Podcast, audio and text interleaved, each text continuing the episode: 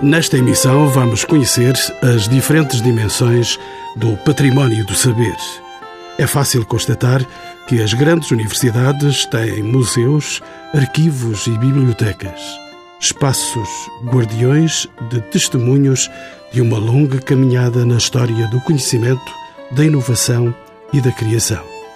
Estes testemunhos, que materializam a memória e a identidade destas escolas, adquirem um valor patrimonial de âmbito científico, arquitetónico ou artístico que não raras vezes podemos observar intacto e in situ, como é o caso dos jardins botânicos, os observatórios e laboratórios, entre outros exemplos.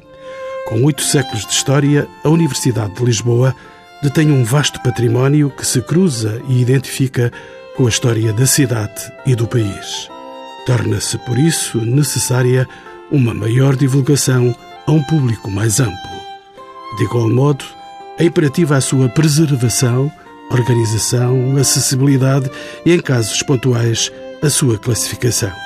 Isso vamos conhecer neste programa, de que são convidados Maria João Malgarro, Ana Menerte Pascoal, Bernardo Mota e Marta Lourenço, a quem pergunto como se pode alterar o cenário de um património cultural despercebido aos olhos da sociedade. É verdade, a Universidade de Lisboa tem de facto um património diverso associado às práticas e aos savoir-faire e ao conhecimento, seja nas humanidades, seja nas ciências experimentais e naturais. Algum desse património hoje em dia está acessível, Existem museus na Universidade de Lisboa, que é recente também, porque é uma universidade que foi fundida o ano passado com a Universidade Técnica de Lisboa, portanto, nós sabemos, eh, conhecemos bem o património cultural da Universidade de Lisboa antiga, dita clássica. Da Universidade Técnica também tem um património muito rico, mas de facto existe uma dificuldade em fazer chegar esse património às pessoas, ao público. E a primeira coisa que a universidade tem que fazer, não só a nossa Lisboa, mas as outras universidades portuguesas e, em geral, as universidades europeias, porque o problema não é especificamente português, é conhecer melhor o que têm.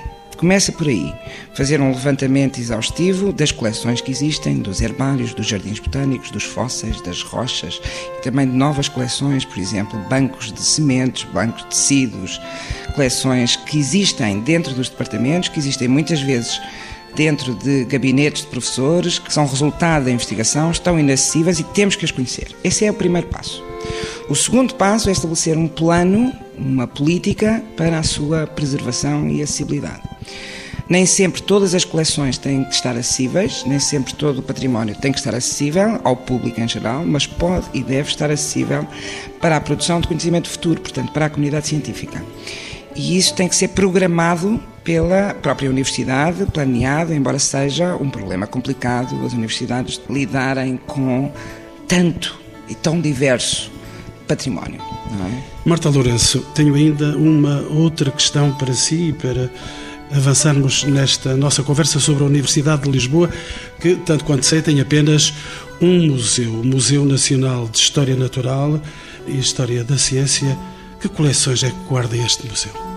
É o Museu Nacional de História Natural e da Ciência é o único museu no sentido ICOM, do Conselho Internacional de Museus, que diz que o museu tem que estar permanentemente aberto ao público, tem que ter pessoal qualificado, etc. Nesse sentido, o Museu Nacional de História Natural e da Ciência e o Jardim Botânico da Ajuda são as duas únicas entidades, digamos assim, museológicas da Universidade de Lisboa, nesse sentido. Mas existem muito mais museus dispersos pela Universidade Estou-me a lembrar, por exemplo, das coleções da Faculdade de Medicina, que se encontram em Santa Maria. Estou-me a lembrar, por exemplo, das magníficas coleções que existem no Instituto Superior Técnico. Estou-me a lembrar, por exemplo, das magníficas coleções artísticas da Faculdade de Belas Artes, no Convento de São Francisco e na Reitoria Faculdade de Letras, Faculdade de Medicina, Faculdade de Direito, entre outras. Bernardo Mota, bem-vindo aos Encontros com o Património na sua condição de especialista em estudos clássicos. Podemos dizer isso e por isso lhe pergunto Estas coleções, estes museus, mostram-nos objetos e instrumentos considerados obsoletos ou são marca e marcos de descoberta e de inovação? Não, não são obsoletos, com certeza. É claro que todos estes objetos incluem ainda outros objetos também virados para o texto, virados para a preservação do conhecimento em forma linguística. E nesse sentido, o latim é uma língua fundamental porque é uma língua de cultura que abre o acesso ao texto a um público muito mais largo. Ou seja, quando os autores, numa larga abrangência cronológica da história ocidental, escrevem em latim, pretendem não chegar a públicos muito especiais dos seus países, mas a públicos muitíssimo amplos. E por isso, nesse sentido, não é, não são objetos obsoletos, contou-nos uma parte da história muito viva, muito dinâmica, muito problemática na altura. Alguns dos problemas continuam abertos e continuam por discutir hoje em dia. Bernardo Mota, sabemos que os instrumentos, os documentos e textos antigos estão na base da descoberta de resultados científicos, mas também na sua transmissão. O conhecimento avança quando recorremos à ciência antiga. Acha que é ousado perguntar deste modo? É ousado, mas é uma grande questão hoje em dia. Portanto, há historiadores da ciência que pretendem fazer história da ciência para mostrar aos cientistas de hoje mecanismos de produção de saber que estão muitas vezes esquecidos e não apenas resultados. Não é? Portanto, é uma questão que permanece em aberto e não há uma resposta final para ela. Mas há várias pequenas respostas. Por exemplo, para quem estuda aspectos específicos como terremotos ou vulcanologia, temos dados nos documentos antigos que são preciosos hoje em dia. E não só temos dados, mas temos também processos de pensamento, e esses processos são os mais importantes. Acima de tudo, perceber qual é o mecanismo que leva a determinado achado científico as dificuldades em entendê-lo permanecem, não é? E podemos utilizar aquilo que foi construído no passado como laboratório para testar hipóteses. E quem é que tira essas dúvidas? Eu não sei quem é que tira essas dúvidas. Como historiadores das ciências, devemos dar acesso a esses documentos, chamar a atenção para eles. Depois terá de ser um esforço dialético muito grande entre cientistas, filólogos, historiadores, filósofos também, claro. Maria João Morrarro, bem-vinda de novo aos Encontros com o Património. Sabemos também que a história do conhecimento e a história da educação têm por base o mesmo espaço físico, ou seja, a escola. Está de acordo com esta afirmação? Sim, eh, eu estou de acordo perfeitamente com essa afirmação e gostaria também de realçar eh, no tema que nos eh, reúne aqui hoje, Património do Saber, que este património é um património que de facto está nas universidades, como já foi realçado pelos dois intervenientes que me antecederam neste programa, mas que também está nas escolas. Eh, as escolas possuem ainda hoje as escolas históricas, quer os antigos liceus, quer as antigas escolas profissionais, importantes espólios, eh, coleções e mesmo museus eh, que foram, em alguns casos, constituídos nessas escolas, que reúnem eh, materiais didáticos, alguns que são instrumentos científicos, outros materiais didáticos que são de outra natureza, mas cuja finalidade era de facto apoiar o ensino e a educação ao longo dos séculos. Temos já um levantamento em Portugal dos edifícios escolares e do seu património integrado? Nós temos, ao longo das últimas décadas, desde os anos 80, um conjunto de iniciativas que visavam exatamente constituir esse conhecimento acerca eh, das escolas, dos seus espaços e dos patrimónios edificados, não é? Eu gostaria aqui de realçar eh, três eh, dessas iniciativas. A primeira nos anos 90, em que o professor António Nova coordenou um grupo de investigadores que fez um levantamento sistemático do património arquivístico, bibliográfico e museológico das escolas portuguesas, do ensino não superior em Portugal. Uma iniciativa depois do Ministério da Educação que ocorreu entre 2009 e que eu não sei se está concluído ainda, mas de qualquer forma levou à constituição de uma base de dados onde estavam inscritos os objetos que pertenceram e que pertencem, ou ainda hoje, penso eu, às escolas eh, portuguesas e que foi, enfim, um inventário muito significativo que foi constituído pelo Ministério da Educação. E finalmente gostaria ainda de falar de um projeto que eu coordenei e que terminou recentemente, que se chamava exatamente Educação e Património Cultural, Escolas, Objetos e Práticas, em que um grupo de investigadores desenvolveu um trabalho em articulação com investigadores estrangeiros, exatamente para interpretar esses objetos e contextualizá-los, isto é, inseri-los naquilo que foram as práticas docentes e que foram as relações pedagógicas dentro das salas de aula e onde eram utilizados eh, esses objetos e qual era o significado da sua utilização. O que eu penso que hoje falta ainda é, de facto, dar consistência e dar unidade a este levantamento e organizar este nosso conhecimento. E isso é, de facto, uma decisão que tem que ser uma decisão política e tem que ser uma decisão do poder político no sentido de potenciar este património, que é um património riquíssimo. Eu gostaria aqui de sublinhar, nomeadamente, que há investigadores estrangeiros da área da história da educação porque as questões do património material das escolas é um ponto importante na agenda atual da investigação em educação, não só de história da educação, mas em outras vertentes da educação, e há, de facto, investigadores portugueses que vêm ao nosso país, que nós levamos a visitar algumas escolas históricas e que ficam espantados com o património que hoje ainda existem nessas escolas. E, portanto, isto é fruto, enfim, de alguns percursos que o nosso ensino, a nossa cultura e o nosso património seguiram no último século, ao longo do século XX e no atual século, mas hoje constitui uma mais-valia e que pode ser potenciada exatamente para uma política cultural, para uma política educativa e para uma política de investigação em Portugal. Penso. Marta Lourenço, e a dizer? E a dizer que, concordando inteiramente com o que disse a professora Maria João Bugarro, o património da ciência, o património do saber, o património do conhecimento, a nível europeu, está altíssimo na agenda política e de investigação.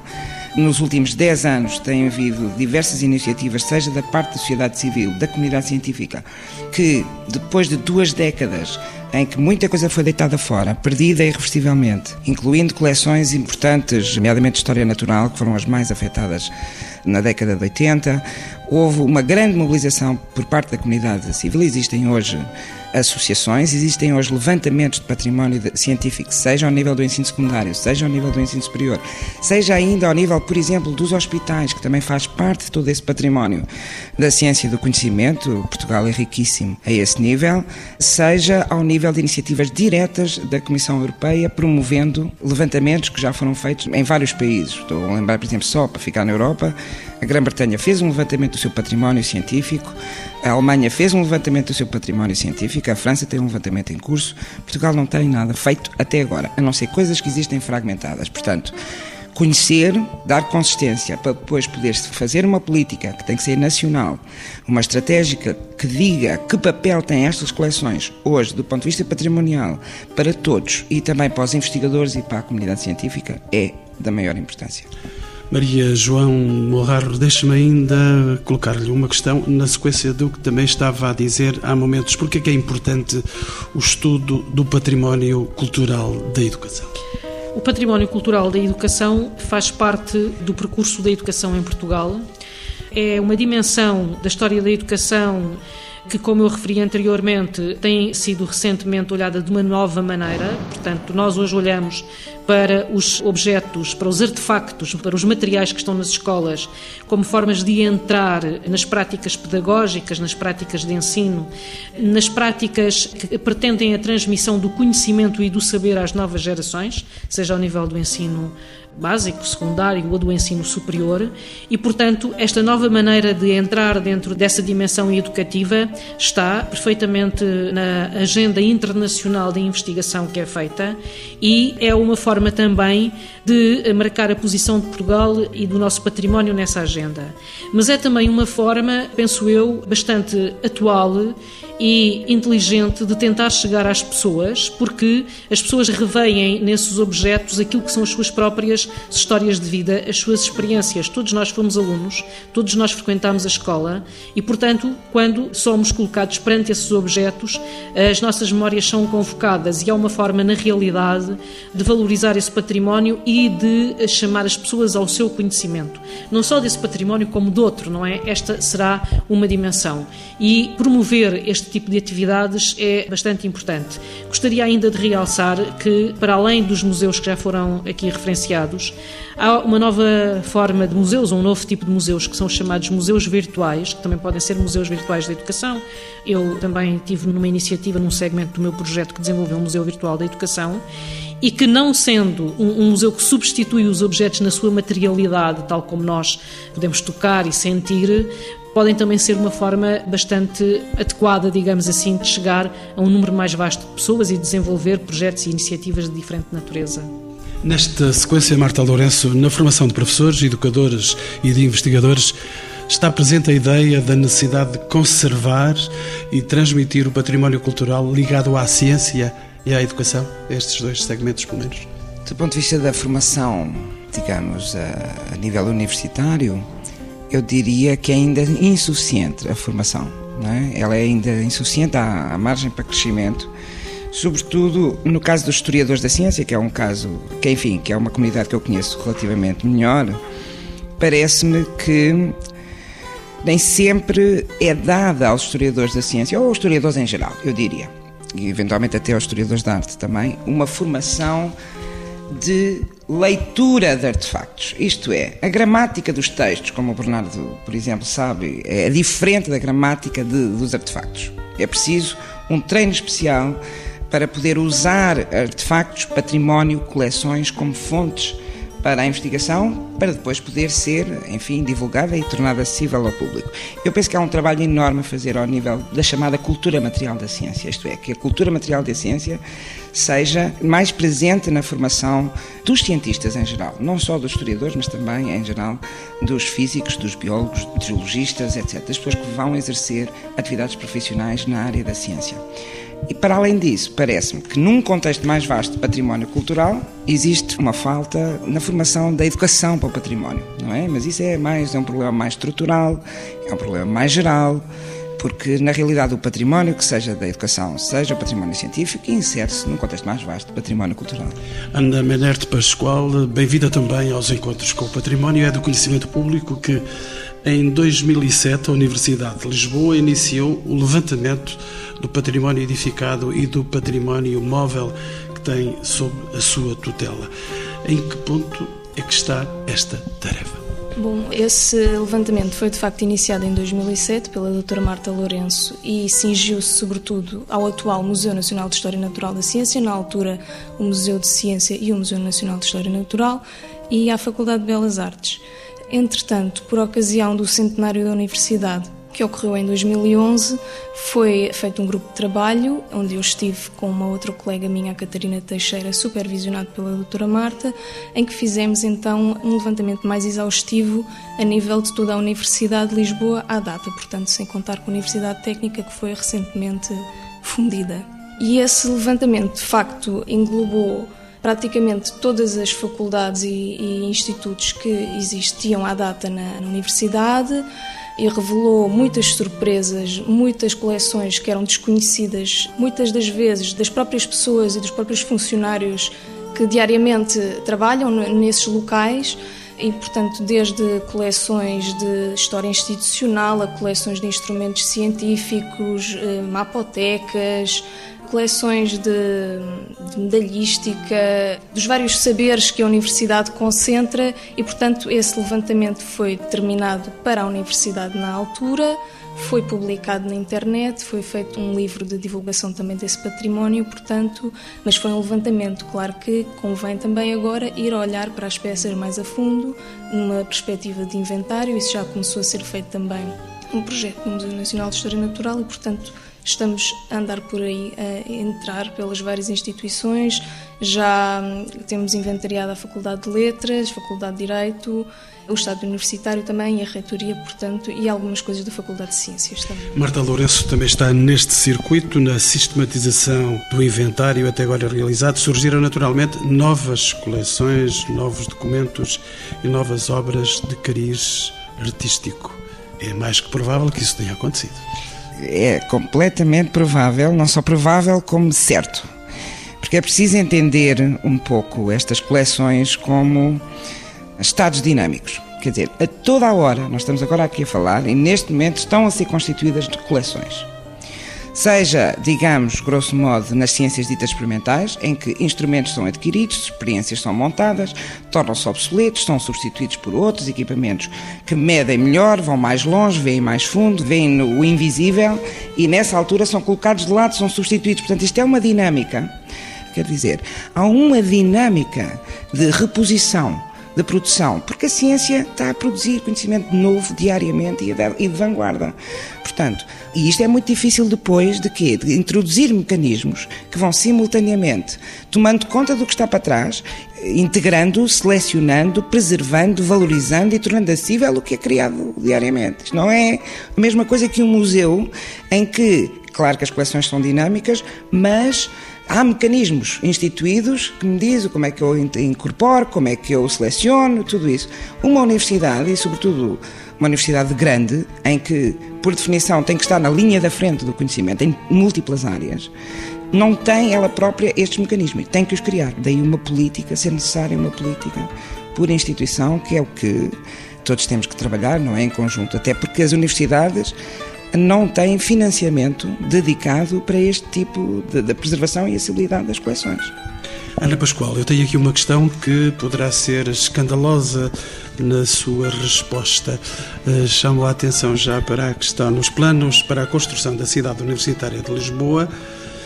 Por finais dos anos 50, foram pensados museus dedicados a diversas áreas do conhecimento. Alguma destas propostas se concretizou? Tanto quanto sei, apenas uma, que foi a do Museu de Etnologia. Os outros dez ficaram pelo caminho. O que é que isso significa? O Museu de Etnologia foi concretizado e não no local para onde estava a ser pensado, não é verdade? Eh, na altura houve planos para que fosse de facto edificado um grande edifício para albergar o Museu de Etnologia junto à cidade universitária, coisa que nunca andou para a frente e de facto os restantes museus que foram planeados também não andaram para a frente por diversas vicissitudes, sobretudo questões financeiras e questões políticas e tendo também em conta a altura em que se estava a realizar a cidade universitária, que foi pensada desde os anos 30 e só começou a ser de facto habitada pelos estudantes entre aspas nos anos 50, portanto temos de ter em conta também o contexto político de então. Marta Lourenço, a preservação destas coleções, deste património do saber, passa pela criação de novos polos museológicos, físicos ou virtuais, ou pode residir noutras soluções? Está aí a questão europeia também como solução? Bom, não há uma solução única para cada universidade. É por isso que eu insisto muito na questão do conhecimento sobre o que existe, porque, por exemplo, mesmo em Portugal, o caso da Universidade do Porto, é um caso, o caso da Universidade de Coimbra é outro caso, o caso da Universidade de Lisboa é outro caso. Têm patrimónios diferentes.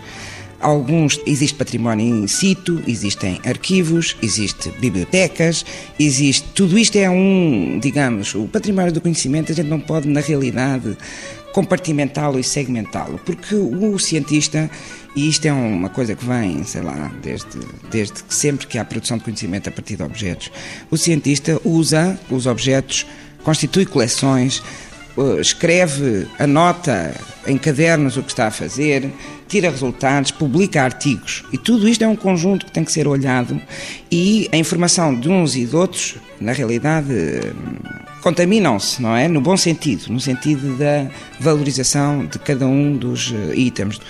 Mas, de facto, em primeiro lugar, é preciso uma política integrada nacional porque eu não sei se as pessoas eh, sabem, eh, este património da ciência e do saber, seja ao nível do ensino secundário, seja ao nível das universidades, é muito invisível das pessoas.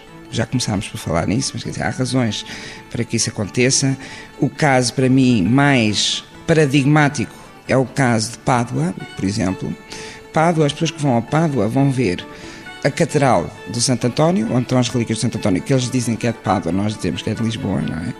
E, ou então a Capela do Giotto. E ao lado, no Palazzo Bo, na Universidade de Pádua, existe um anfiteatro anatómico, um teatro anatómico, original, construído em 1594. Está lá, construído, nem havia arquitetura para o fazer. Foi o professor de anatomia naquela época que foi a Veneza contratar construtor da construção naval para poder construir um anfiteatro anatómico que está lá. Está vazio. A própria universidade divulga mal o que tem. Tem também em Pádua, para mim é completamente, o, o, um dos primeiros jardins botânicos da Europa, que é património mundial da Unesco por causa disso. Um jardim botânico maravilhoso, morado, de planta circular, uma maravilha. Agora, isto é conhecido das pessoas, está nos guias? Não. Não está, não aparece. Marta Lourenço, eh, Santo sempre arrasou, quer em Lisboa, quer em Pádua, por isso não admira que tenha ficado com essa preponderância e tivesse deixado o saber. Ele que foi um homem também de saber. Bernardo Mota não o tinha esquecido ainda. A divulgação do património do saber depende também de uma outra área de conhecimento raras vezes mencionado, a história das instituições. Temos avançado nesse sentido? Temos avançado muito nesse sentido, de facto. Em muitas instituições em Portugal é preciso fazer a história das instituições que as antecederam, não é? Sabemos muito mais sobre instituições europeias e sobre instituições portuguesas neste momento, mas muito mais do que sabíamos antes. Temos listas de professores, temos artigos escritos em muitas línguas internacionais, na nossa língua, para divulgar este património. No entanto, há muitas instituições de primeira linha e muito importantes que é estranho dar-nos conta de que não as conhecemos bem. Não as conhecemos bem. E neste sentido, para exemplificar, tenho de lembrar que muitos portugueses estudaram no estrangeiro. E quando nós queremos fazer a história de instituições fundamentais, não para o nosso país apenas, mas no contexto da história europeia, nós conhecemos muito mal instituições como as universidades, universidades eh, medievais como a Universidade de Paris, por exemplo, que é tão importante e é tão pouco conhecida em alguns dos seus momentos. Algumas universidades da Península Ibérica, por exemplo, mesmo que ao pé de nós, às vezes Salamanca, às vezes instituições absolutamente fundamentais, e nós temos ilhas de informação, quer dizer, para determinados períodos, para determinados momentos, nós conhecemos um pouco da sua história, mas nós ainda não conseguimos ligar todas estas ilhas por istmos. É? Portanto, há muito que já foi feito, há muito mais por fazer. Marta Lourenço já aqui citou o nome do Jardim Botânico, criado como Jardim Científico, está classificado como Monumento Nacional. Este espaço verde, muito aprazível e de acesso livre, possui herbário, guarda um banco de sementes e tem rastreado o DNA da flora portuguesa.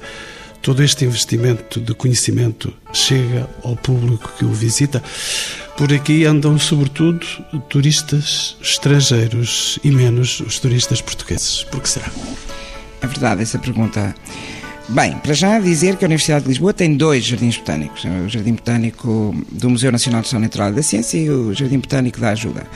Tem também vários herbários. Este que nós temos no Jardim Botânico é um herbário que tem, por exemplo, tesouros que eu diria incalculáveis do ponto de vista da história do país. Por exemplo, tem os primeiros exemplares botânicos trazidos pela Amazónia, pelas grandes expedições que foram feitas pelos portugueses no final do século XVIII, por exemplo, Vandelli, por exemplo, o herbário do Alexandre Rodrigues Ferreira, etc. Esses exemplares deviam estar, deviam estar mais uh, acessíveis ao público, deviam estar desde logo online estão uma parte, uma parte desses herbários e do próprio jardim, quer dizer, porque é preciso, mais uma vez, a questão do património integrado, não é? O jardim, os herbários, os desenhos científicos, os arquivos, tudo isto é um e nem sempre é fácil comunicar toda esta dinâmica, não é, ao, ao, ao, público. Mas desde logo uma parte das coleções está online, nós temos que fazer mais para tornar essas coleções ainda mais visíveis e também do ponto de vista da exposição, tudo aquilo que não colocar problemas de conservação, porque muitos destes exemplares colocam problemas de conservação mais do que um mês de intensidade, enfim, de, do ponto de vista de luz, etc., e condições ambientais, temos que fazer mais e agora estamos com muita esperança que com o início das obras do Orçamento Participativo que ganhámos o ano passado da Câmara Municipal de Lisboa, que em princípio as obras começam em setembro, finalmente vamos tornar aquele jardim mais acessível, mais apetecível, mais compreensível com a criação de um centro de visitantes, com o trazer dos bastidores todas as coleções de canoas, de objetos naturais, etnobotânica, tudo que está ainda escondido, vai vir ao público e com maior frequência intensidade para o benefício de todos. No fundo, é devolver ao público, porque aquilo não é do museu nem é da universidade, é de todos os portugueses. Maria João Agarro, o valor do património e do saber é inegável. Contudo, para que o mesmo seja preservado e transmitido às gerações futuras, é necessário que seja conhecido e divulgado. Monsieur Lapalice diria com certeza também isto que estou aqui a dizer. Como é que é feita essa divulgação, Maria João? Eh, eu penso que essa divulgação é feita muito pela inclusão de temas do património seja do património do saber, seja de vários eh, segmentos do património, nas atividades que são desenvolvidas pelos professores com os alunos. E, portanto, há aqui uma conquista que tem que ser feita para este património do saber, que é a conquista dos próprios professores para incluírem esse mesmo património nas suas atividades. E aí penso que os museus têm, com os serviços educativos, uma função muito importante, os contactos eh, a desenvolver eh, junto das escolas e a organizar atividades com os professores das escolas e que isso, de facto, pressupõe uma eh, organização do trabalho a desenvolver pelos vários eh, museus e pelos seus responsáveis eh, junto das escolas, porque não basta ter serviços educativos, é preciso que esses serviços educativos estabeleçam relações muito próximas com esses professores. Por outro lado, penso também que a constituição de dispositivos online, nomeadamente museus virtuais para a divulgação deste património, é uma medida extremamente importante, nomeadamente porque, sabendo nós que o património digitalizado é um outro tipo de património, não é aquele que existe fisicamente e temos que salvaguardar exatamente estas duas dimensões, permite uma divulgação e permite a constituição eh, de um público e chegar de facto a segmentos de pessoas eh, que não chega tradicionalmente. E penso que isso são dois aspectos que gostaria de sublinhar. Ana Pascoal, tenho aqui uma outra história para lhe contar. Foi descoberto recentemente, em abril passado, tanto quanto sei, numa gaveta do Museu de História Natural, um conjunto de desenhos inéditos de Francisco Arruda Furtado, um naturalista português que trocava correspondência científica com Charles Darwin. Este acaso atesta que os levantamentos em curso correm todas as gavetas, todas as salas e todos os edifícios. Ou seja, existem planos de estudo e divulgação dos novos dados que vão surgindo, tal como este? Mas é verdade que muitas vezes os levantamentos têm alguns entraves, nem sempre é possível entrar em todas as portas e, e conseguir aceder a todas as gavetas, porque temos de ter em conta também que estas instituições não são instituições estanques, têm pessoas a trabalhar, têm professores a dar aulas, alunos a, estudar, portanto, são sítios muitas vezes de difícil acesso. Portanto... Mas estará naturalmente por perto a Marta Lourenço, que é subdiretora do Museu Nacional de História Natural e da Ciência da Universidade de Lisboa. Sim, claro, o museu, o museu é um caso à parte. Uh, mas, mas lá está, somos uma instituição muito grande, com muitos corredores ainda por desvendar e muitas gavetas por desvendar.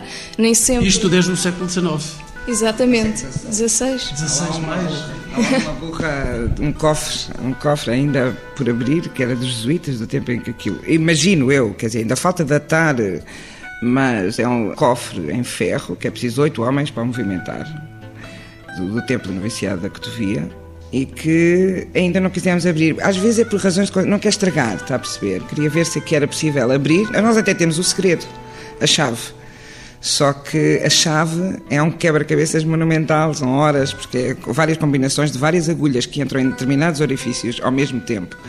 É quase tipo Indiana Jones. Mas uh, para reforçar o que disse a Ana, eu penso que à medida que vai havendo uma sensibilização das pessoas que trabalham nas diferentes instituições, seja nas escolas, seja nos hospitais, seja nas universidades, e isso tem vindo a crescer, crescer imenso. Há 10 anos era tudo diferente. À medida que vai havendo mais sensibilização, Estou convencida que mais gavetas vão sendo descobertas, porque não se esqueça que isto é uma, um estudo que começa. A própria existência do património da ciência, património do saber, é muito recente. É? é? um campo de estudos que nasce, sei lá, no, os primeiros estudos são feitos. Quer dizer, isto tem a ver com os novos patrimónios de que fala o Jorge Custódio, o património ferroviário, que emergem, não é? Quando, na década de 70, e, portanto, nós estamos a começar. No fundo, é uma tarefa, uma aventura que estamos a começar, a abrir portas, a tentar perceber, tentar convencer as pessoas, a darem acesso, a tentar integrar alguma parte, mais valor, aquilo cujo valor passa o nível local e tem valor nacional. Tentar integrar em museus, eu lembro, por exemplo, do património das escolas, nunca posso deixar de pensar nos instrumentos da Casa Real, do Palácio da Ajuda, exatamente aqui onde nós estamos, que em 1991-92 o meu antigo diretor, a pessoa com quem eu aprendi tudo sobre museus, o professor Fernando Bragança Gil, que já morreu, recebeu uma chamada de uma escola secundária de Lisboa para ir ver uns instrumentos científicos que lá estavam que as pessoas, uma pessoa uma professora sensibilizada, não é? Sensibilizada que achava que não deviam estar ali por serem demasiadamente valiosos. E o professor Bragança Gil não foi imediatamente, porque até a princípio não, não ligou muito ao telefonema, mas depois, quando foi lá, nem queria acreditar no que viu. São só os instrumentos científicos mais antigos que existem em Portugal, entre os quais um quadrante Flamengo 1575, que estava no laboratório daquela escola, junto com o material corrente, cabos elétricos, voltímetros, voltâmetros, e aquilo estava ali. Não é que tivesse desvalorizado, está a perceber o que é que quer dizer? Estava é altamente vulnerável. E, portanto, conhecer. Isto é mais uma gaveta, não é? São só gavetas, é gavetas a toda a hora. E se por estes dias lhe aparecer alguém a perguntar pelo segredo daquela gaveta, vai com certeza lembrar-se deste programa que estamos quase a concluir. Eu tenho ainda uma questão para pôr a todos, aos meus convidados, aos meus quatro convidados. E então, o que é que sugerem os meus convidados para que se fique a conhecer um pouco mais? Deste nosso património do saber. E também não tenho esquecido o professor eh, Bernardo Mota, ele é especialista em História da Matemática, o que eu sei de si. Bem, a verdade é que já tem sido feito muito que não era feito antes, não é? Tem havido mais exposições, tem havido mais descobertas de objetos que são publicitadas, portanto, tem chegado informação que antes não chegava. Aquilo que podemos fazer mais é continuar este caminho, fazer muito mais exposições, procurar muito mais, em conjunto, procurar muito mais todas as gavetas, todos os arquivos e começar a passar por este trabalho difícil que é percorrer a gramática, conhecer a linguagem, traduzir todos os aspectos de todos estes objetos para a linguagem corrente para que um maior número de pessoas possa ter acesso a eles. É? Se calhar temos que abrir um estádio nacional para podermos meter lá dentro muita gente com esta preocupação pelo saber e pelo património do saber. Maria João Bogarro é especialista em património cultural. O que é que nos diz? Eu penso que estas uh, iniciativas que têm vindo a ser desenvolvidas têm que ser intensificadas, não é? As exposições, a organização de livros de divulgação, a organização, pôr de facto em funcionamento eh, museus virtuais, organizar eh, iniciativas com as escolas e com os alunos. Agora, também, eh, como eu já, já disse anteriormente e volto a sublinhar, todas estas atividades precisam de facto de consistência, de organização e de planificação, de forma a não serem medidas avulsas que cada um toma, e acho que toma bem, porque de facto correspondem às necessidades que sentem na sua atividade, seja na atividade de ensino, seja na atividade cultural, seja na atividade de divulgação, mas que têm que ser pensadas centralmente de forma a serem potenciadas, eh, nomeadamente na criação de uma imagem comum, eh, de uma política de internacionalização da investigação e das iniciativas que aqui são feitas, porque, por exemplo, nós somos talvez dos poucos países que não temos, nem nunca tivemos, ao contrário do que aconteceu com outros países ditos mais civilizados, isto entre aspas, eh, museus da educação ou museus pedagógicos ou museus do património da educação. E se formos olhar para os outros países da Europa, esses museus existem. Isto é uma falha, que é uma falha que tem décadas, não é? E que, no fundo, expressa a debilidade da política educativa nesta matéria e que, portanto, já é crónica. Portanto, talvez seja a altura de, num momento que é um momento de crise, sabermos potenciar aquilo que temos de mais significativo e que, de facto, é um património que pode ser valorizado e pode fazer parte de uma política comum de valorização do património património português, que neste caso é da educação, mas que pode ser conjugado com outras dimensões do património e fazer parte de uma imagem internacional que certamente irá valorizar-nos, quer internacionalmente, quer do ponto de vista económico, porque certamente pode ser incluída em roteiros turísticos. Ana Menerte Pascoal é mestre em arte, património e teoria do restauro pela Faculdade de Letras. Também tem sugestões da sua parte para esta área do património. Eu concordo com o que já foi dito aqui ao longo da conversa e de facto acho que é preciso também haver não só o trabalho com o público, com as escolas, mas também nas próprias universidades, nos próprios cursos mais ligados a estas matérias, que haja uma sensibilização para estas questões, porque muitas vezes nós estudamos numa instituição, num edifício emblemático e não nos apercebemos de facto do que existe no local onde estudamos. Estou, falo do meu próprio caso, que estudei na Faculdade de Letras e foi preciso chegar ao mestrado para de facto me aperceber dos tesouros que existem uh, naquele edifício, desde, desde o edifício em si ao património integrado e às próprias coleções que existem espalhadas pelos vários departamentos e que não, não, não têm visibilidade para os próprios alunos, portanto, quanto mais tenham para o público em geral. Portanto, acho que há que também fazer o trabalho por aí, por hum, divulgar dentro das próprias instituições e, claro, tentar chegar ao máximo público possível, divulgando das mais variadas formas, quer por museus virtuais, mas, claro, sempre começando com eh, levantamentos e trabalhos sistematizados que eu acho que não podem ser eh, individualizados, tem de haver uma, uma relação, uma troca de ideias entre as várias instituições, entre, lá está, a nível central, entre as instituições para que se possa fazer um trabalho de forma mais coordenada. Marta Lourenço, última palavra, é investigadora do património científico. É do saber. Sou. Eu, para não repetir o que acho, concordo com tudo, acrescentava, sublinhava bastante a questão da utilização. As coisas têm que ser estudadas, têm que ser utilizadas, para além da questão do levantamento. Mas talvez no topo, no topo de tudo, eu colocaria de facto o reconhecimento pelas próprias instituições e pelo governo da importância do património científico português. Eu acho que as pessoas. É uma coisa recente, como dissemos, eh, não sei se os portugueses sabem que Portugal é talvez o único país, de certeza da Europa Ocidental, se não da Europa toda, em que é possível fazer uma viagem no tempo através de 300 anos de história da química. Em três, apenas três locais, com três laboratórios autênticos na Universidade de Coimbra, um laboratório criado em 1772 pelo Marquês de Pombal, que está hoje acessível ao público, as pessoas podem visitar diariamente, enquadrado no Museu da Ciência da Universidade de Coimbra. Depois, 100 anos mais tarde, o Laboratório Químico da Escola Politécnica de Lisboa, hoje integrado na Universidade de Lisboa, no Museu Nacional de História Natural e da Ciência.